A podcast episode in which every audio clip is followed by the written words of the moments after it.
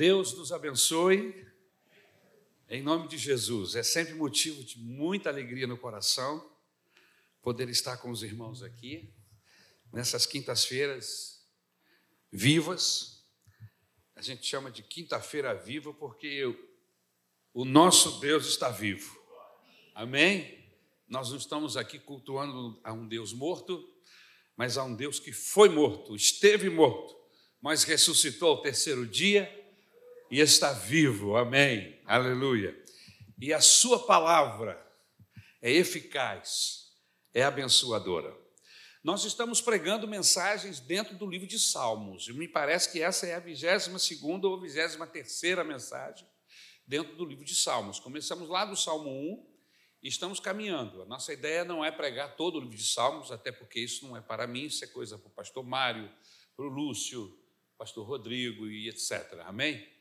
Mas a gente vai salpicando aqui ali, vai pulando de um em um, e a gente está no Salmo de número 73. Amém? Salmo de número 73.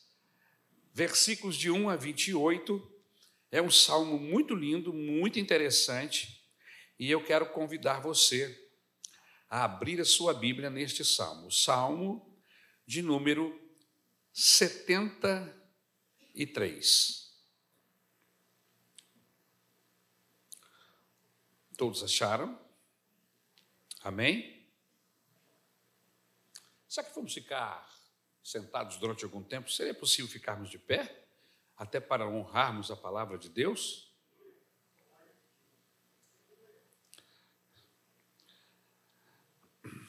Amém?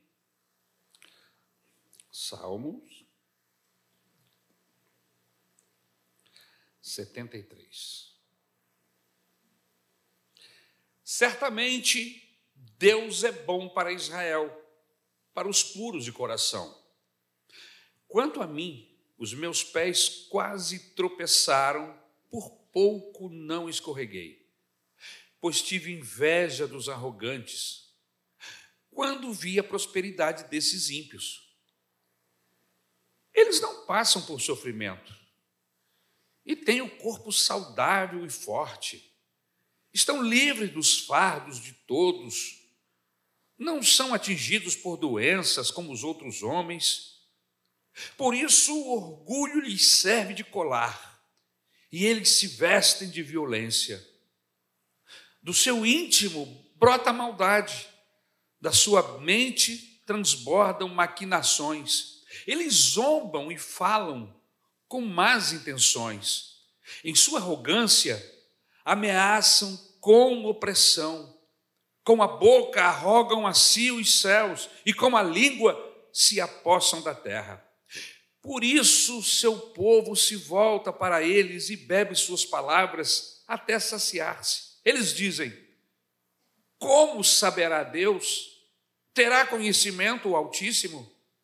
Assim são os ímpios, sempre despreocupados, aumentam suas riquezas Certamente me foi inútil manter puro o coração e lavar as mãos na inocência, pois o dia inteiro sou afligido e todas as manhãs sou castigado. Se eu tivesse dito, falarei como eles, teria traído os teus filhos.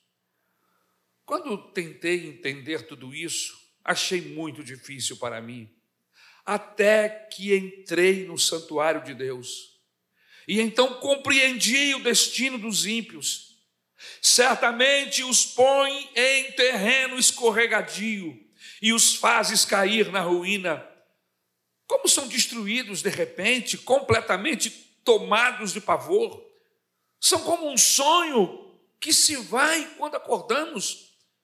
Quando te levantares, Senhor, tu os farás desaparecer.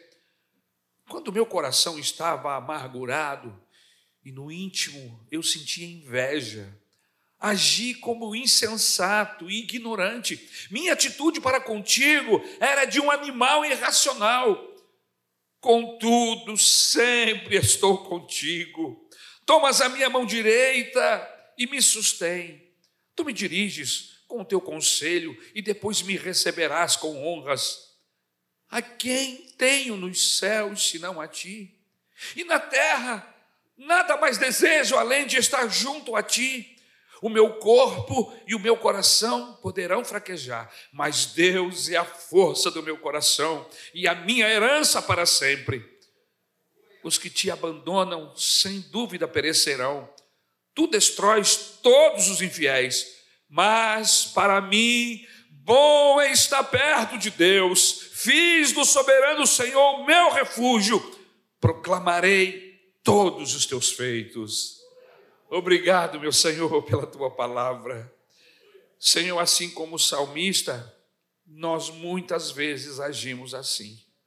Por isso eu te peço que esta noite tu tomes essa palavra e fala conosco.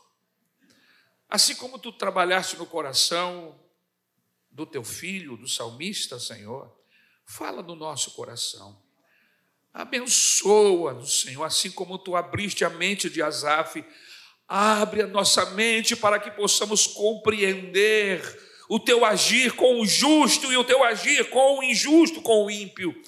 Acalma o nosso coração e que a tua graça inunde as nossas vidas, porque é nela que nos fiamos. É no nome de Jesus que nós te pedimos. Amém e amém.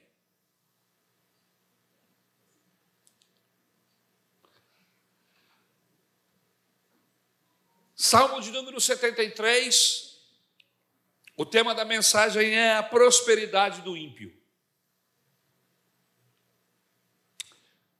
A pergunta do salmista, quem sabe, possa ser a sua e a minha pergunta. Por que o justo sofre e o ímpio é bem sucedido na vida? Por que as pessoas que fazem o mal não recebem imediatamente o castigo de Deus? E aqueles que fazem o bem, parece que a sua recompensa é imediata. Porque coisas boas acontecem com pessoas más, e coisas más acontecem com pessoas boas. Eu sempre ouvi da minha casa, entre os meus avós, os mais antigos, eles diziam assim: vaso ruim não quebra.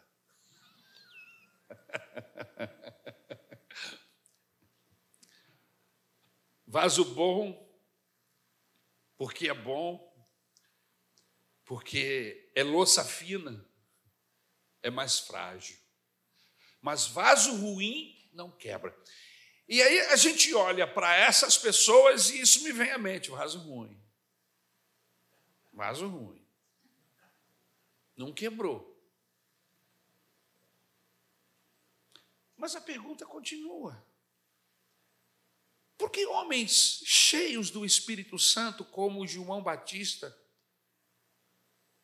estão na prisão e homens perversos, como Herodes, estão sentados no trono? O paralelo é verdadeiro. Por que um homem como o apóstolo Paulo é degolado enquanto devassos e perversos como Nero estão governando o mundo? Por que aqueles que escarnecem de Deus se tornam ricos e desfrutam dos prazeres desse mundo e aqueles que são fiéis a Deus passam por dificuldades e ainda têm que suportar a disciplina de Deus. O patriarca Jó expressa esse drama quando ele escreve lá no seu livro Jó, capítulo 21, versículo de 7 a 15 ele faz as mesmas questões. Por que vivem os ímpios? Porque chegam à velhice e aumentam o seu poder. Eles veem os seus filhos estabelecidos ao seu redor e os seus descendentes diante dos seus olhos. Seus lares estão seguros e livres do medo. A vara de Deus não os vem ferir.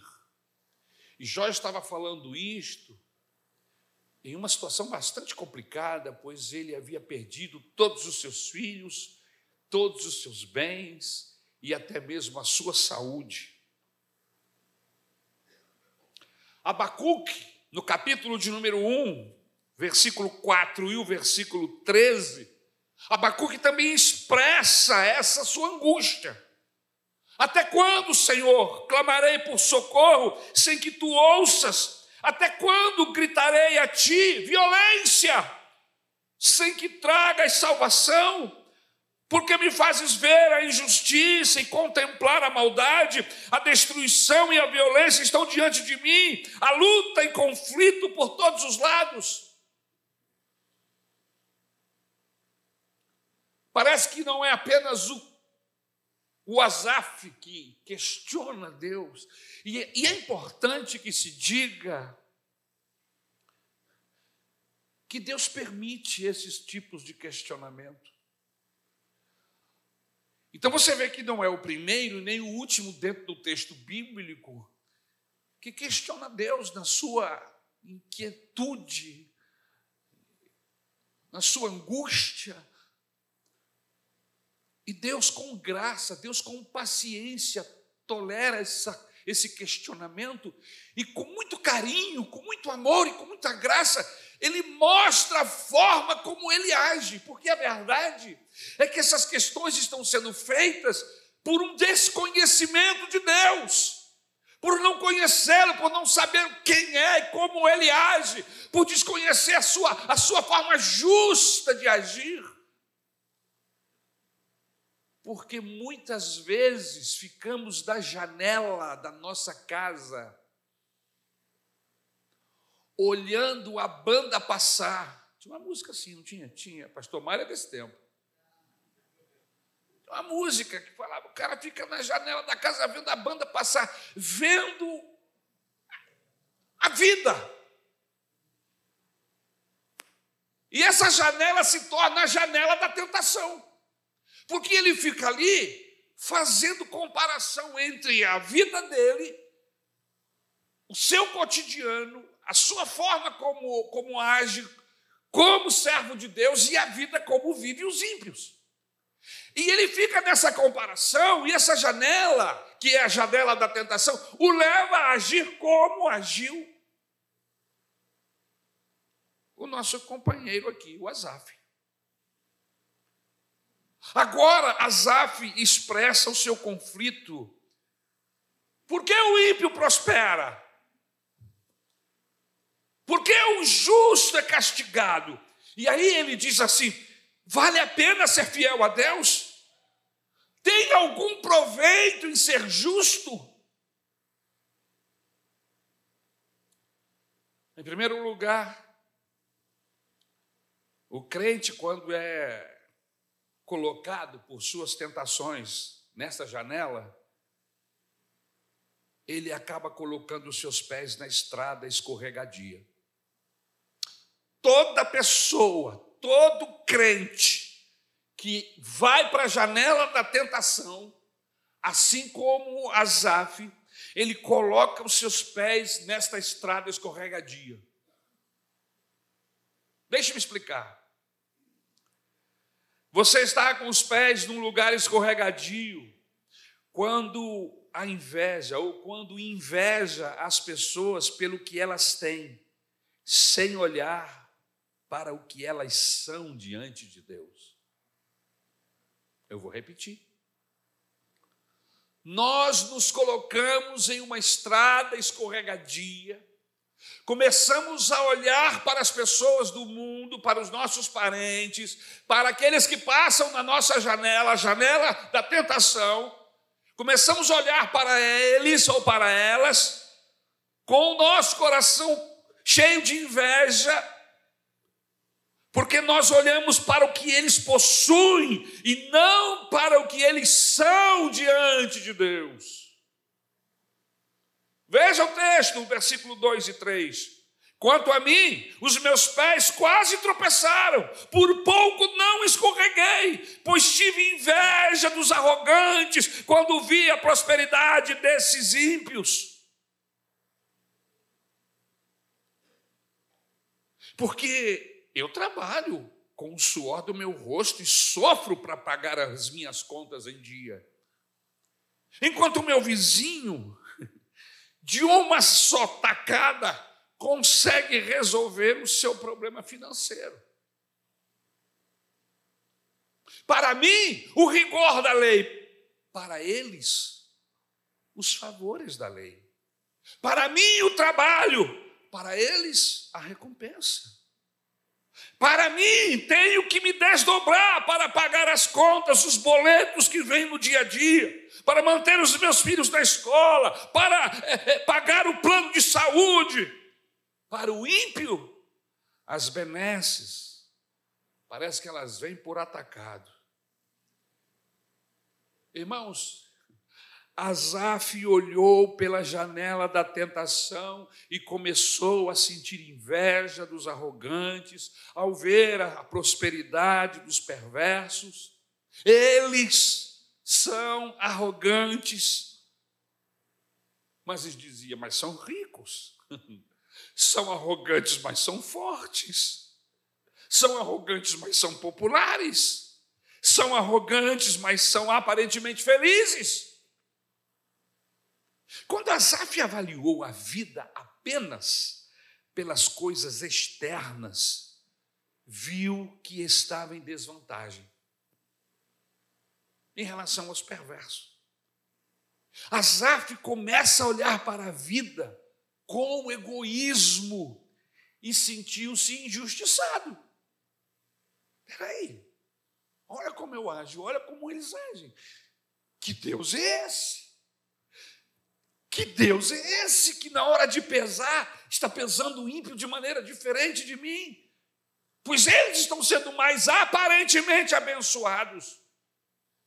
Aparentemente, Deus olha para eles com uma graça diferente. E aí você para no versículo 13, quando ele se sentia injustiçado, veja o que ele diz: certamente me foi inútil manter puro o coração e lavar as mãos da inocência. Não valeu a pena. Não valeu a pena. E em um país como o nosso, irmãos, a gente chega a pensar que o crime compensa. Desculpa, mas é a conclusão que eu chego. O crime compensa nesse país. Eu não quero entrar em detalhes, porque vamos tirar do ar, mas essa é a questão. O que me compensa? Daí o porquê, a razão, porque Azaf está com seus pés escorregadios. E se eu e você entrarmos com esse pensamento, começarmos a olhar, olharmos para o mundo, para essas pessoas, para a injustiça e acharmos que eles estão tendo vantagem sobre nós, como este homem, Azaf, está baixando, nós vamos escorregar como ele estava escorregando. Você, meu querido irmão, está com os pés no lugar escorregadio, em segundo lugar, quando olha para a prosperidade do ímpio, em contraste com as provações do justo. Você está com os pés no lugar escorregadio, nós estamos na estrada escorregadia. Quando olhamos a prosperidade do ímpio, comparando-as ou em contraste com a aprovação do justo. Veja o versículo 12 e o versículo 14. Assim são os ímpios, sempre despreocupados aumentam suas riquezas. Certamente me foi inútil manter puro o coração e lavar as mãos na inocência, pois o dia inteiro sou afligido e todas as manhãs sou castigado. E esse tipo de inquietação no nosso coração, na nossa mente, e principalmente se nós permitirmos que o diabo saiba disso, e ele investe nisso, Oh, como ele investe nessas questões, das pessoas se sentirem injustiçadas, se sentirem esquecidas por Deus, de pessoas começarem a tomar decisão segundo a orientação dessa injustiça que nós vemos, já que o crime compensa, então eu não vou levar mais a sério a minha vida, não serei tão rígido com as minhas questões, porque afinal de contas, tem tanta gente aí que está fazendo e acontecendo e se dando bem, e eu estou fazendo o que é o correto, estou aqui na minha, na minha vida pequena, limitada, cheia de dificuldades. Irmãos, somos tentados a pensar e agir assim. O ímpio prospera, cresce, torna-se pujante. Tudo que ele põe a mão parece que se multiplica em dinheiro e prosperidade. Ele, ao contrário, em vez de prosperidade, enfrenta provações. Ele diz que em vez de ver riqueza, ele de contínuo é afligido. Ele ainda fala que a cada manhã é castigado. Ou seja, o cara não tem folga. Ele vive diariamente no moinho de Deus, na fornalha de Deus. Ele sai de um problema e entra no outro. As ondas não têm espaço entre uma e outra. Vem uma e te derruba. Quando você levanta, a outra está chegando. Sai de uma prova e entra noutra. Para o ímpio, a riqueza. Para o pobre do Azaf, o chicote. Veja que situação difícil o salmista estava vivendo. Para o ímpio, o conforto. Para o Azaf, o castigo. Azaf entra, meus irmãos, em uma crise quando olha a qualidade de vida do ímpio, dele, comparado com a do ímpio. E ele chega à conclusão assim: não, parece que o ímpio é mais feliz. Parece que ele é mais feliz. E eu estou aqui trabalhando esse texto, meus irmãos, tentando mostrar a, a, a, cada um de nós e a mim mesmo que quando a gente entra nessa, nessa noia, quando a gente começa a olhar a vida da perspectiva do Azaf, a gente vai chegar às mesmas conclusões. Até o versículo que nós estamos lendo, a visão dele é essa. Então, eu vou repetir os pontos anteriores para recapitular. Não é? O texto nos mostra o quê? Que nós estamos com os pés escorregando, assim como Asaf, quando permitimos que a inveja encha o nosso coração. Quando nós olhamos para o ímpio apenas para o que eles possuem, para que eles têm, e não olhamos o seu fim. Se fizermos esse tipo de olhada, de, se olharmos dessa forma, estaremos escorregando assim como o Azaf. Em segundo lugar, o Azaf está escorregando porque porque ele olha para a prosperidade do ímpio e compara com a dele, em contraste com as provações do justo. Se nós olharmos desse mesmo prisma, dessa mesma janela, nós vamos desviar e vamos cair assim como estava caindo o Azaf. Em terceiro lugar, se nós estivermos com o olhar com essa, por essa mesma janela, dessa mesma perspectiva do Azaf, nossos pés estarão em escorregadio pois nós vamos olhar para a carnalidade dos ímpios em contraste com a pureza do justo. Eles são carnais, eles não zelam pela pureza, nem pela santidade. E mesmo assim parece que são abençoados. Veja os versículos 6, 10, capítulo, é, versículo 6 a 10 e depois o versículo 13. Veja só.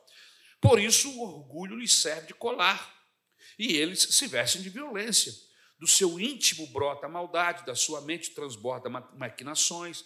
Eles zombam e falam com más intenções, em sua arrogância ameaçam com opressão, com a boca arrogam a si os céus e com a língua se apossam da terra. Por isso o seu povo se volta para eles e bebe suas palavras até saciar-se. E ele termina dizendo: certamente me foi inútil manter puro o coração e lavar as mãos na inocência. Se nós olharmos para o ímpio, desse mesmo prisma, nós vamos adoecer, assim como adoeceu Asaf. Ele diz: os ímpios são soberbos, arrogantes e violentos. O versículo 6 diz: Por isso o orgulho lhes serve de colar, e eles se vestem de violência. Os ímpios vivem nababescamente em fanfarronices intermináveis. Versículo 7. Do seu íntimo brota a maldade, da sua mente transbordam as maquinações. Ele está dizendo que os ímpios desandam a boca para falar impropérios contra o próximo. Veja o versículo 8. Eles zombam e falam com más intenções em sua arrogância, ameaçam com opressão. Ele ainda diz: os ímpios é, desandam a boca para falar contra Deus e eles não têm limites na sua insolência. Versículo 9. Com a boca arrogam a si os céus e com a língua se apossam da terra. Ele diz que os ímpios seguem, ou melhor, o conselho dos ímpios são muito mais aceitos a despeito de suas leviandades. Ou seja, quando o ímpio fala, ele tem mais gente lhe ouvindo do que quando o justo está falando. Veja o versículo 10. Por isso, o seu povo se volta para eles e bebe suas palavras até saciar-se.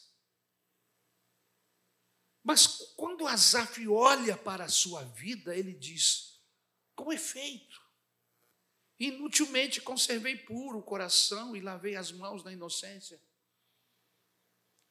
Se você ficar na janela da tentação, avaliando a vida só pelas aparências, você também vai pisar em terreno escorregadio. Quantos, quantos que nós conhecemos que já desistiram de ter um coração puro, porque estavam exatamente pensando como Asaf? Quantos que já desistiram de ter as mãos inocentes, porque estão olhando para a vida por esse prisma?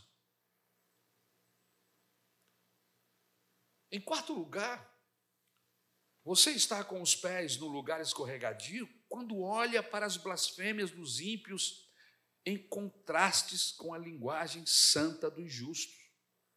Veja os versículos 8 a 9 e depois o versículo 15. Veja o que ele diz. Eles zombam e falam com más intenções. Em sua arrogância, ameaçam com opressão. Com a boca arrogam a si os céus e com a língua se apossam da terra. Se eu tivesse dito, falarei como eles, teria traído os teus filhos. Em outras palavras, ele está dizendo: os ímpios falam contra os céus e a terra, os ímpios falam contra Deus e os homens, e mesmo assim prosperam, mesmo assim se tornam famosos, mesmo assim têm uma vida tranquila. Asaf, entretanto, ele percebeu que se apenas tivesse falado acerca de suas angústias íntimas, de sua crise de inveja, os arrogantes já teria traído a geração dos filhos de Deus. Asaf entendeu nesse texto, meus irmãos, nós percebemos isso, que ele entendeu que há coisas que passam pelo nosso coração que não devem ser ditas. Que há pensamentos, quando estamos na janela da tentação, que não devem ser compartilhados para que não se tornem laços para outras pessoas.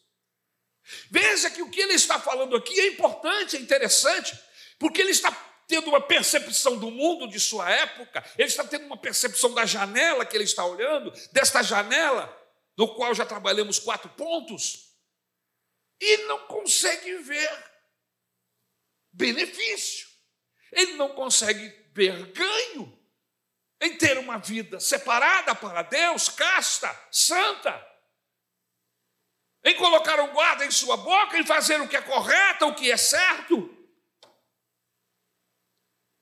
Quantas vezes nós colocamos os nossos pensamentos, verbalizamos os nossos pensamentos, sem perceber quem está do nosso lado e esvaziamos a fé de alguém que está do nosso lado? Quantas vezes?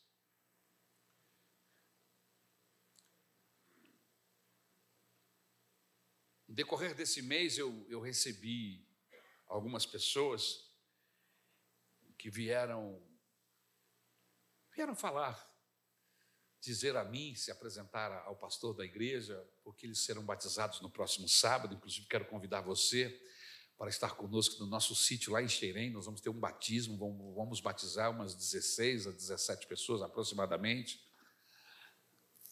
É uma bênção, dentre eles, muitos filhos nossos netos, meninos que nasceram aqui na igreja, foram apresentados a Deus aqui e que hoje são adolescentes e que estão tomando uma decisão de entregarem suas vidas a Deus, se tornarem discípulos, seguidores do Senhor Jesus, porque essa é a proposta do Evangelho através do batismo. Quando eu me batismo, eu estou fazendo uma declaração pública que a partir daquele momento eu sou discípulo de Jesus. Conversando com uma dessas pessoas, eles disseram, pastor, eu eu conversei com tanta gente acerca dessa questão de batizar-me ou não, mas o que eu fiquei mais triste, pastor, foi que eu ouvi de pessoas da minha casa, da minha família, pessoas próximas a mim, dizer assim: você não deve se batizar, porque você não está preparada, você não está preparado, porque você não você é uma pessoa que mente, você é uma pessoa que, que age assim, assim, assim, e foi fazendo uma lista dos pecados da pessoa, e a pessoa foi ficando, e ela falou assim, encheu os olhos de lágrimas, assim, pastor, eu, eu, eu quase desisti de me batizar, porque eu ouvi de uma pessoa tão íntima minha que eu não deveria, porque eu sou um pecador. Eu falei assim, e quem não é pecador? Jesus, a palavra de Deus está convidando pecadores para se renderem aos pés de Jesus. O grande convite do Santo dos Santos é chamar gente como eu e você, gente pecadora que almeja, que tem fé, que através do poder da palavra de Deus, com a ajuda do Espírito Santo, podem sim, alcançam sim a mudança de vida. Aleluia! Irmãos, a gente precisa tomar cuidado com aquilo que a gente fala, e principalmente para a gente como filho, filha. Porque sem querer a gente pode estar dando lugar ao inimigo para desmotivar aquela pessoa. O diabo é o grande acusador, ele mesmo diz e nos acusa dos nossos pecados. Se dependermos do diabo para nos aproximarmos de Deus, nunca nos aproximaremos, porque ele vai dizer: você não presta, você é o pior dos bandidos, você é a bandida, você não vale o que pesa, o que come. Mas Jesus disse: Vem a si mesmo, eu amo você, ainda que pecador, ainda que cheio de dificuldade, vem para perto de mim, porque perto de mim você vai se livrar de toda a imundícia, de todo o pecado, de toda a circunstância diabólica. Essa é a proposta do Evangelho. Por isso Jesus disse: Vinde a mim, todos vós, aleluia, sobrecarregados que bom que Jesus não escolheu os bonzinhos, porque se ele escolhesse os bonzinhos, eu estaria fora, você estaria fora. Que bom que ele chamou gente ruim como eu e você, aleluia, para ficar perto dele. E perto dele somos transformados, somos ajudados pelo poder da Sua palavra, do Seu Espírito Santo, aleluia. Não lutamos sozinhos, lutamos sim com a ajuda de Deus, do seu Santo Espírito. Até agora a gente analisou um homem que está olhando para o mundo, para o ímpio, para o injusto, para o pecador, de uma janela segundo seus princípios pessoais, carnais. O seu olhar sem conhecimento de Deus. Mas, em segundo lugar, eu preciso dizer a você que o, o crente na casa de Deus está seguro nas mãos do Todo-Poderoso. Ele tem essa análise do mundo e das pessoas que, que fazem parte da sociedade que ele vive. E ele diz assim: Eu estava pensando assim, até, até que eu entrei no santuário, até que eu entrei no templo. Em outras palavras, até que eu cheguei perto de Deus. Porque o templo, naquele momento, naquela época, era a manifestação da presença de Deus. Deus havia prometido a Moisés, a Davi, a Salomão, aos profetas do Antigo Testamento, que o templo seria a sua moradia. Entrar no templo, entrar na presença de Deus. Ele disse: Eu estava pensando assim, até que eu entrei na presença de Deus. Na presença de Deus, você está seguro. Nas mãos de Deus. Quando você deixa de lado o egoísmo, quando você deixa de lado a idolatria, para olhar para a vida com os olhos de Deus. Em outras palavras, esse homem vai para a presença de Deus e lá na presença de Deus, Deus fala para ele assim: Azaf, eu estou sabendo o que você está pensando, suas questões, todas essas interrogações. Vem cá, Azaf, eu queria que você olhasse para o ímpio do meu ângulo, da minha perspectiva. Deixa essa janela que você está olhando, que não é a melhor, vem olhar para o ímpio da minha janela. Então é importante que nós olhemos para o ímpio, não da nossa janela, da janela de pecadores, de, da janela de, de, dos nossos desejos, das nossas carnalidades, mas olhe, entre no templo, venha para a presença de Deus e olhe de cima.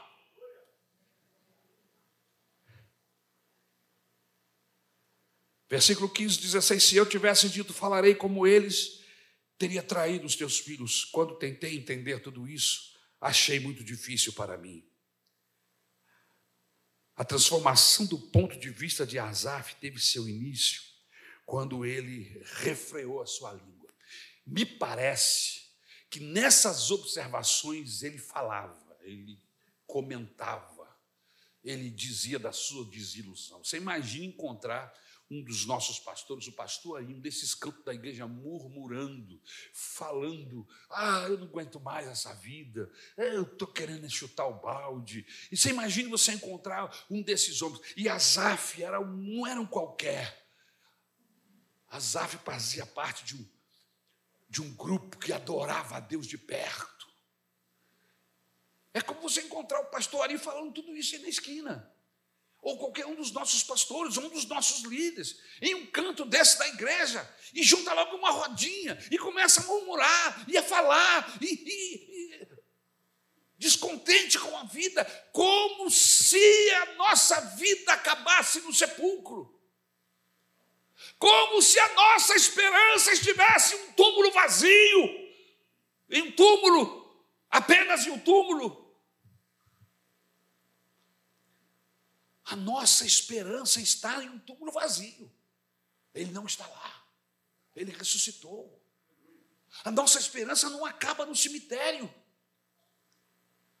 Nós não podemos absolutamente nos deixar envolver, nos enredar por esse tipo de seta, por esse tipo de pensamento, porque senão nós caímos como caiu o Azaf.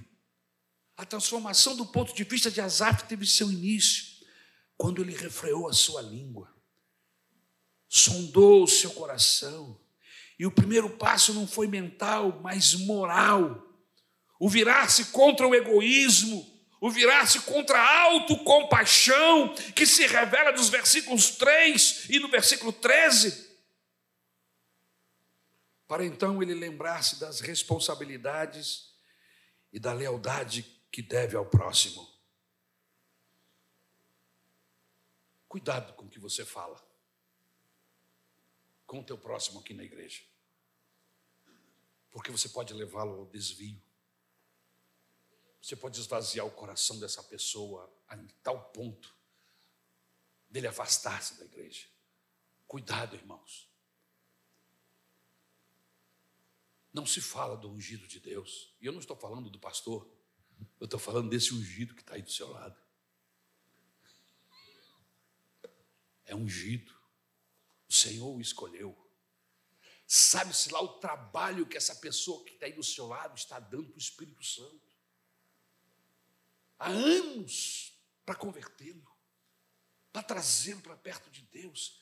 E você e eu, com uma palavra, com uma murmuração, a gente destrói a fé dessa pessoa nas pessoas e a fé dessa pessoa em Deus. A gente tira o olhar dessa pessoa de Deus e o coloca no ser humano. E quando você olha para o ser humano, o que eu posso esperar do, seu, do ser humano? Fracasso, tristezas, abandonos, malignidades, impurezas. Quando eu olho para o ser humano, eu não posso esperar muita coisa. Mas eu não posso tirar o seu olhar de Deus e levar para olhar para o ser humano. Por isso que nós estamos aqui com responsabilidades esta noite, pregando que você deve olhar para Deus, mas também deve olhar para mim. Mas os seus olhos estejam em mim, Enquanto eu for fiel à palavra de Deus, o seu olhar deve estar para mim ou para qualquer outro. Enquanto eu estiver, com Jesus nos meus lábios, com Jesus na minha vida, a partir do momento em que eu abrir mão de Deus, eu não sou mais porta-voz para você. A partir do momento em que eu abrir mão da minha fé, eu não sou mais exemplo para você. Por isso, o meu convite esta noite é que você fixe os seus olhos na pessoa de Jesus, porque esse nunca cai, esse nunca mente, esse nunca rouba, esse nunca falha, ele é o justo de Israel, é o santo dos santos, é o nosso Salvador eterno.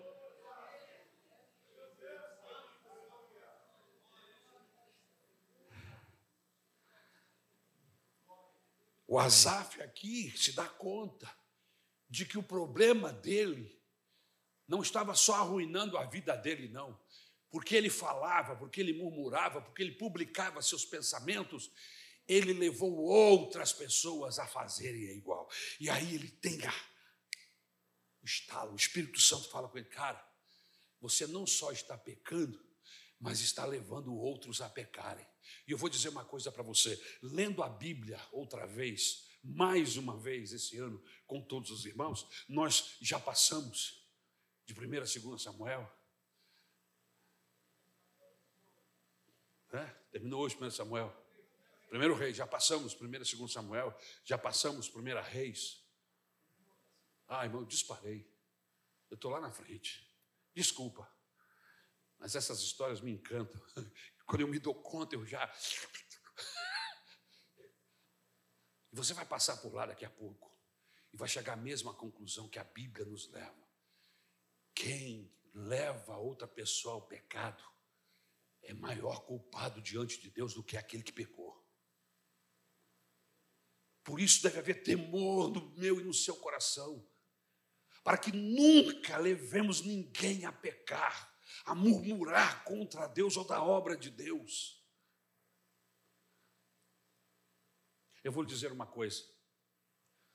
Dentre muitas razões pelas quais os meus filhos estão crentes em Jesus hoje, Dentre muitas, eu vou lhe apontar uma.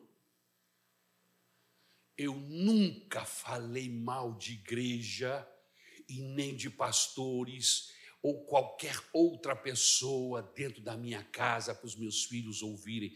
Nunca. Embora eu tivesse minhas razões, minhas questões, eu nunca critiquei esses homens e mulheres ou igrejas para os meus filhos porque eu estaria trabalhando contra a fé deles. Eu vejo muitos pais sem sabedoria, que criticam, que des desmerecem pastores, desmerecem a palavra pastoral. Você não deve acreditar em todos os pastores. Pelo amor de Deus, eu estou dizendo isso para minha filha, para o meu filho. Qual pastor que ele vai acreditar? Aí eu crio uma pessoa resistente a Deus. Eu não estou dizendo com isso que todos os pastores são os, os poderosos, os santíssimos, não. Mas eu estou dizendo, sim, que tem gente que falha, mas essa gente também são pessoas de Deus e Deus vai tratar com elas. O melhor conselho seria: estude, tenha relacionamento com Deus a um tal nível que tudo que sair do púlpito seja avaliado pelo seu coração. É diferente dizer para não acreditar no pastor.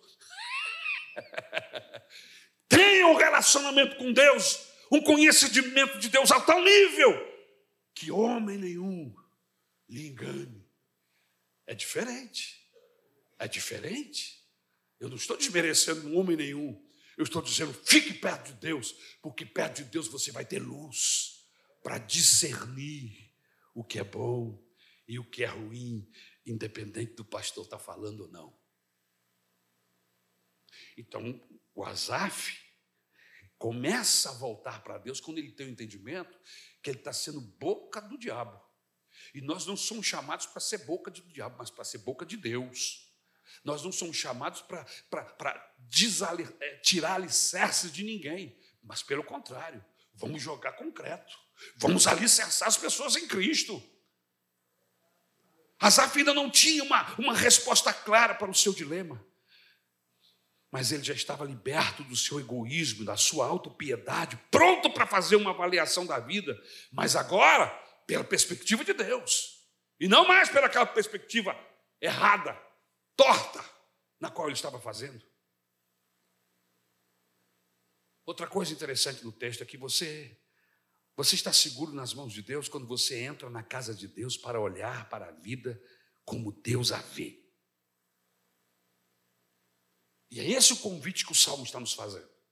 Vem para cá. É o mesmo convite que Deus faz, Jesus faz para João lá no Apocalipse. João está vendo as circunstâncias apocalípticas, em um determinado momento, Deus o chama, vem para cá, vem para cima, vem, João. Você não pode olhar o Apocalipse aí de baixo, você tem que olhar da minha perspectiva. Porque se você olhar daí de baixo, você vai ter o, o, o ledo engano de pensar que o diabo está dominando. E eu não quero que você pense, porque se você olhar o Apocalipse da perspectiva humana, o diabo está levando vantagem. Mas vem para cá, para cima, porque você vai ver que quem abre o, o livro com os sete selos é ele que está no comando das ações. É Ele que está dirigindo tudo, nada foge ao seu controle. E quem é que rompe os sete selos do livro? Quem? Jesus, o Cordeiro de Deus, aleluia. No Apocalipse, Jesus está no controle de cada ação. E aí você vê que o diabo é apenas um cachorro brabo que late que quer morder, mas o Senhor o tem aqui acorrentado. Ele diz, vai, e ele faz. Ele diz, fica quieto, e ele fica quieto. Aleluia. Louvado seja o nome do Senhor. A gente descobre que está seguro nas mãos de Deus quando a gente olha para o mundo na perspectiva de Deus. Veja o versículo 17 a 20. Até que entrei no santuário de Deus e então compreendi o destino dos ímpios. Certamente os põe em terreno escorregadio e os fazes cair na ruína. Como são destruídos, de repente, completamente tomados de pavor. São como um sonho que se vai quando acordamos. Quando te levantares, Senhor, tu os farás desaparecer. O que, é que ele está dizendo aqui nesse texto? Asaf viu seu conflito dissipar-se quando ele deixou de ser o juiz de Deus para ser o adorador de Deus. Deus não nos chamou para julgar o mundo, nem julgar ninguém. Deus nos chamou para sermos adoradores dele. Então ele deixa de julgar Deus para adorar a Deus. Ir à casa de Deus foi o começo da libertação e da sua cura. Você está doente de alma. Você está com a sua alma enferma. O meu conselho é: vá para perto de Deus. Esta semana toda, começamos domingo, estamos num esforço de, de, de, de, buscar a Deus, estamos orando de madrugada, às três da manhã. Eu não quero fazer disso uma propaganda, mas eu quero só anunciar para você: às três, tem um grupo que está buscando o Senhor. Você quer buscar Deus conosco? Você está com a sua alma em frangalhos, com a sua alma enferma. Vem para perto de Deus. E você vai se sentir acolhido, e você vai se sentir abraçado, e você vai se sentir seguro. Seguro estou, por quê? Porque o Senhor está comigo. Asaf viu o seu, o seu conflito dissipar. Quando ele entra na casa de Deus, Deus cura suas cachumbas, os seus sarampos da alma. Quando vamos para a casa de Deus, encontramos Deus e Ele, Ele é a luz que dissipa as nossas trevas. Eu não sei qual é o seu dilema, mas o conselho é o mesmo: corra para Jesus. E você não, não necessariamente precisa vir para cá às três da manhã ou qualquer hora do dia. Entra para o teu quarto, diz o Senhor Jesus. Entra para o teu quarto, feche a porta e fale com o teu Deus lá no secreto. Ele te vê, aleluia. Bendito seja o nome do Senhor. Quando nós vamos à casa de Deus, a vantagem de vir na casa de Deus é que quando nós vamos, quando a gente vem para cá, a gente encontra irmãos que chegaram antes de nós. Vim para a casa de Deus, entre outras coisas, encontrar Deus, também encontramos seus servos, pessoas que estão caminhando no Evangelho há mais tempo que nós, que já viveram experiências tremendas com Deus, e essas pessoas vão poder segurar na nossa mão, vão poder nos abraçar e dizer assim: fica firme, irmão. O Senhor está pertinho de abrir a porta. Eu vivi uma situação semelhante a essa alguns anos atrás, e o Senhor me provou, e eu fiquei firme, e Ele abriu a porta, e Ele se apresentou para mim. E aí nós somos consolados, porque a gente começa a ver que não somos os únicos mas que Deus está trabalhando com outros também, e que o final, o grande objetivo dele, é que nós o conheçamos mais e possamos confiar mais nele. Quando vamos à casa de Deus, aleluia, encontramos pessoas semelhantes a nós, que descobriram em Deus um abrigo e buscam ao Senhor. Quando vamos à casa de Deus, descobrimos que pessoas que enfrentam os mesmos problemas que nós, ou maiores, quem sabe, estão encontrando Deus, em Deus, respostas. Aleluia. E isso nos cura, isso nos ajuda a continuar. Veja o que ele diz no versículo 17: Até que entrei na casa de Deus e atinei, ou entendi qual é o fim deles. Não é que a gente se esquece os problemas. Não. Simplesmente a gente vê o fim desses ímpios. A gente recebe entendimento. Queridos, cristianismo não é o ópio do povo, não é o ópio, não é o anestésico, não é um narcótico. Deus nos dá entendimento.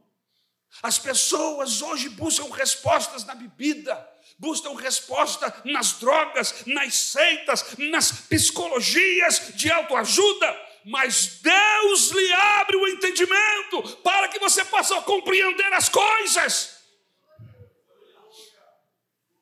Asaf só está olhando para a prosperidade dos ímpios, mas não para o fim dos ímpios. Sua visão estava sendo parcial e defeituosa. Mas na presença de Deus, Asaf tem um, um entendimento acerca dos ímpios. E qual é o entendimento que ele tem? Os ímpios têm uma aparente segurança. Eles prosperam. Eles se tornam opulentos. Eles se tornam famosos. Mas qual é o fim deles? A situação deles, na verdade, é precária e perigosa. Eles não são agentes livres. Deus mesmo os põe em lugares escorregadios. Nada acontece a parte de Deus. Asaf começa a perceber que a situação dos ímpios é desesperadora.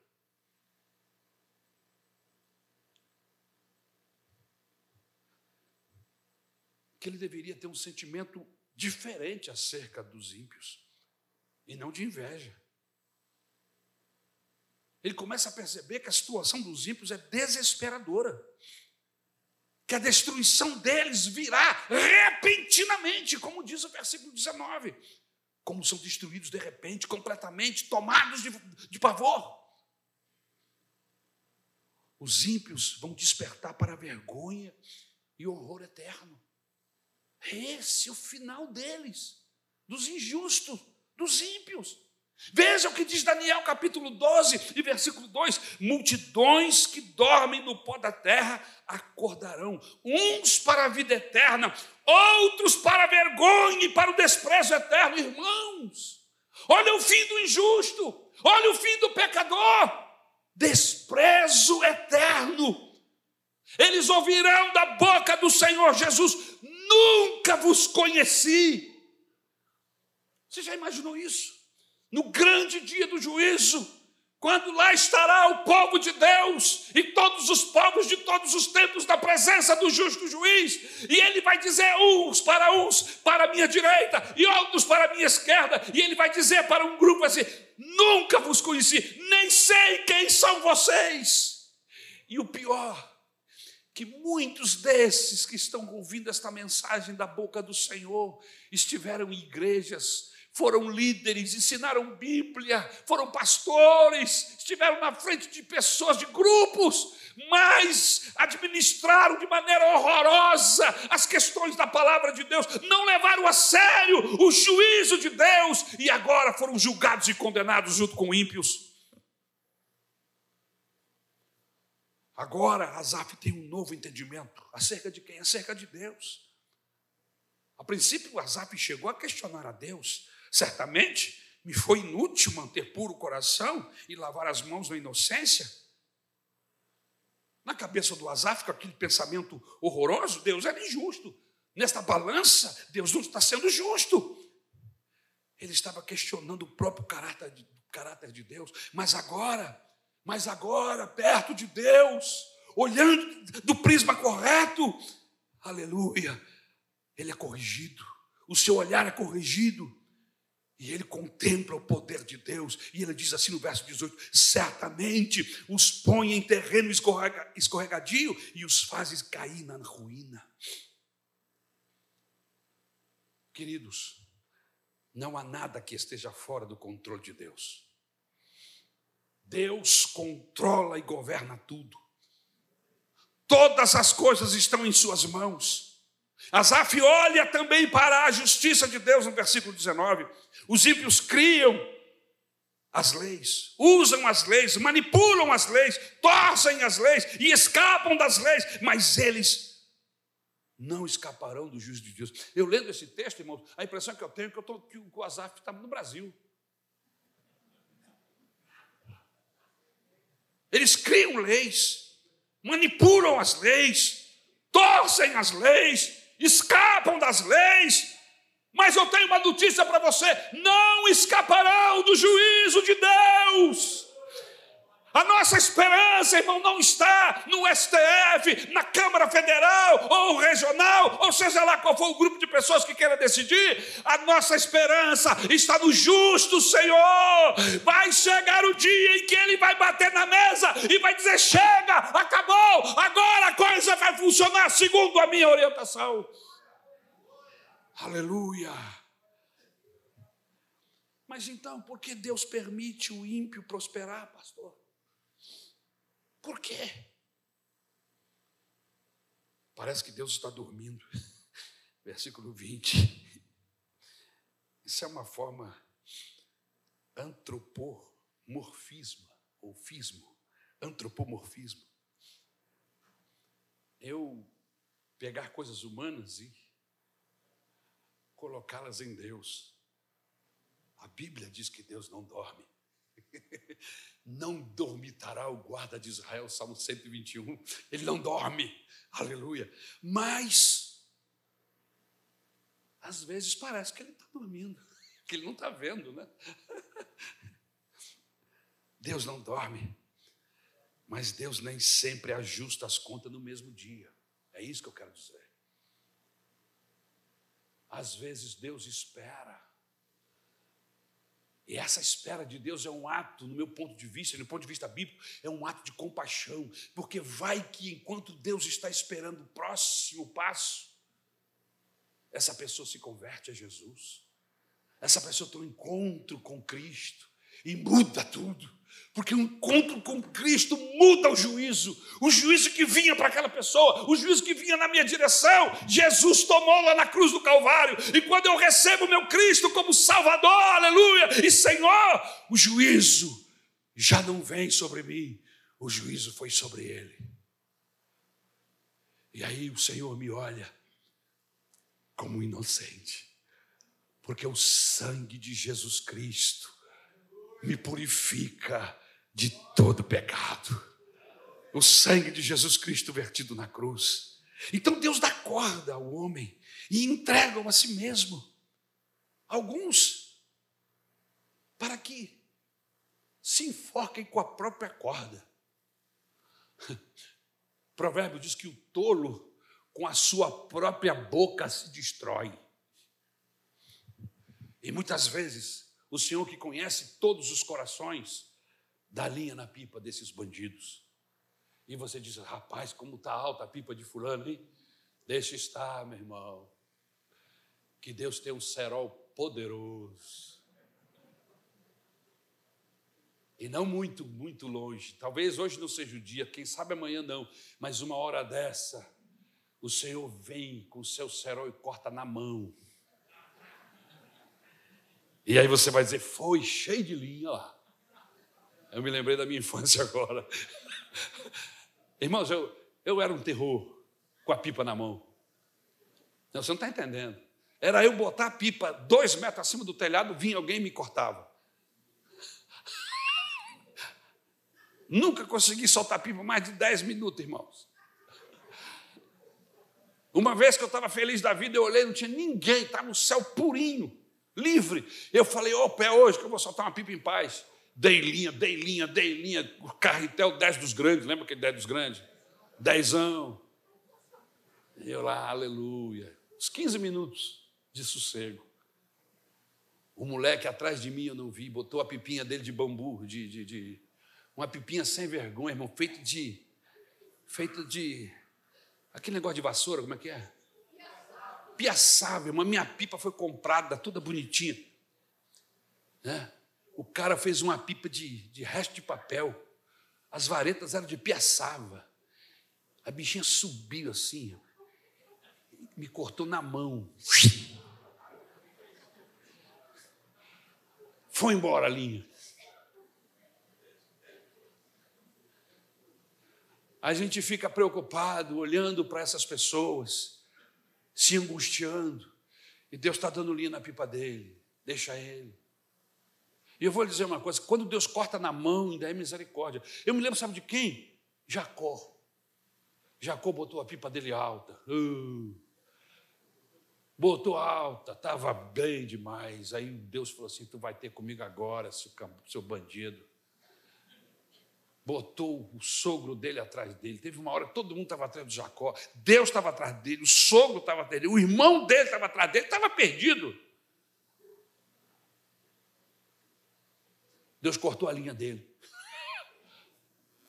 E às vezes Deus corta na linha, na mão, assim, para você ganhar um susto. Deus dá um tombo, puxa a cadeira, a coisa parece que é arruína e você cai no chão, e a misericórdia, Deus te despertando, seu bandido, acorda, que você está investindo na porta errada, no lugar errado, você precisa ter um encontro comigo. Foi o que aconteceu com Jacó, foi o que aconteceu e tem acontecido com milhares de pessoas que ao longo do tempo, às vezes, não olham para Deus.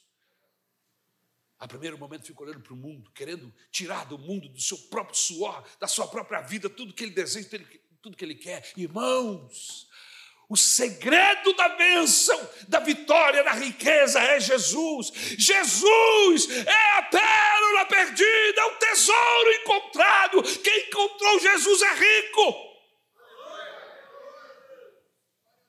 Aleluia. Quando nós entramos no templo, em terceiro lugar, nos sentimos seguros.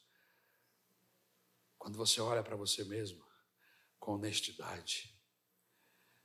Versículo 21, 22. Quando o meu coração estava amargurado e no íntimo eu senti inveja, agi como insensato e ignorante. Minha atitude para contigo era de um animal irracional, burro, Que burro que eu fui, como é que eu fui pensar que Deus era injusto, como eu fui colocar, deixei a minha cabeça, meu coração se contaminar com isso. É isso que ele está falando aqui. Asaf entrou na casa de Deus e descobriu que o seu verdadeiro problema não eram os ímpios, o seu verdadeiro problema era ele mesmo. O seu verdadeiro problema não eram as circunstâncias, mas seus sentimentos. Estava com o seu sentimento errado. Faça uma comparação dos versículos 13 e 14, do versículo 21 e 22. Veja lá, 13 e 14. Certamente me foi inútil manter puro coração e lavar as mãos na inocência, pois o dia inteiro sou afligido e todas as manhãs sou castigado. Agora veja, versículo 21 e 22. Quando meu coração estava amargurado e no íntimo eu senti inveja, agi como insensato e ignorante. Minha atitude para contigo era de um animal irracional. Que conceito completamente diferente de si mesmo. E tudo isso, irmãos, é resultado de ter sido corrigido o seu pensamento. A minha mãe sempre me diz uma frase, eu nunca me esqueço: Ari, pensa direito, menino. Pensa direito, que quem pensa certo vive certo. Você conhece gente que pensa errado? Não olha para o lado, fica olhando para mim. Você vai ouvir a opinião do cara tudo errado. Você, assim, meu Deus, de onde tirou isso? Que pensamento doido é esse? E aí você diz assim: pensa certo, pensa segundo o prisma de Deus, pensa segundo a orientação da Bíblia. Vem cá, olha daqui do binóculo de Deus, que você vai ver que o seu pensamento está errado. Asaf faz um autoexame completo e descobre que é raso nos seus pensamentos. Hoje, irmãos, nós somos rasos para examinarmos a nós mesmos, somos tolerantes com os nossos próprios pecados, curamos superficialmente as nossas próprias feridas. Há muito pano de, muito pouco pano de saco e cinzas. Nós não reconhecemos quem somos. Ficamos buscando álibis e razões para nos justificar diante de Deus e diante de nós mesmos. É tão mais fácil dizer: eu sou pecador, eu pequei, eu agi errado, o Senhor tem misericórdia de mim. Enquanto buscarmos álibis, enquanto buscarmos razões, não vamos encontrar o conselho de Deus. Mas no momento em que nos arrependemos e que admitimos, não, eu fui um idiota, eu pensei como um animal irracional, Deus não é assim, aleluia. Encontramos a luz. O maior problema de Asaf era o seu próprio ego. Quando o nosso ego assume o controle sobre nós, o nosso coração passa a governar a nossa cabeça, passamos a ser governados por emoções e sentimentos e não pelo nosso entendimento. Por isso que a Bíblia diz: cuidado com o teu coração, cuidado. Ele é mentiroso e enganoso, cuidado, não confie nele. Tenha o seu, o seu olhar, o seu pensamento mais, mais alto. Confie em Deus, nas palavras do Senhor. Asaf descobre que estava sendo anástico. Em outras palavras, como um asno, como um animal irracional. Ele estava agindo pelos seus instintos e não pelo seu entendimento.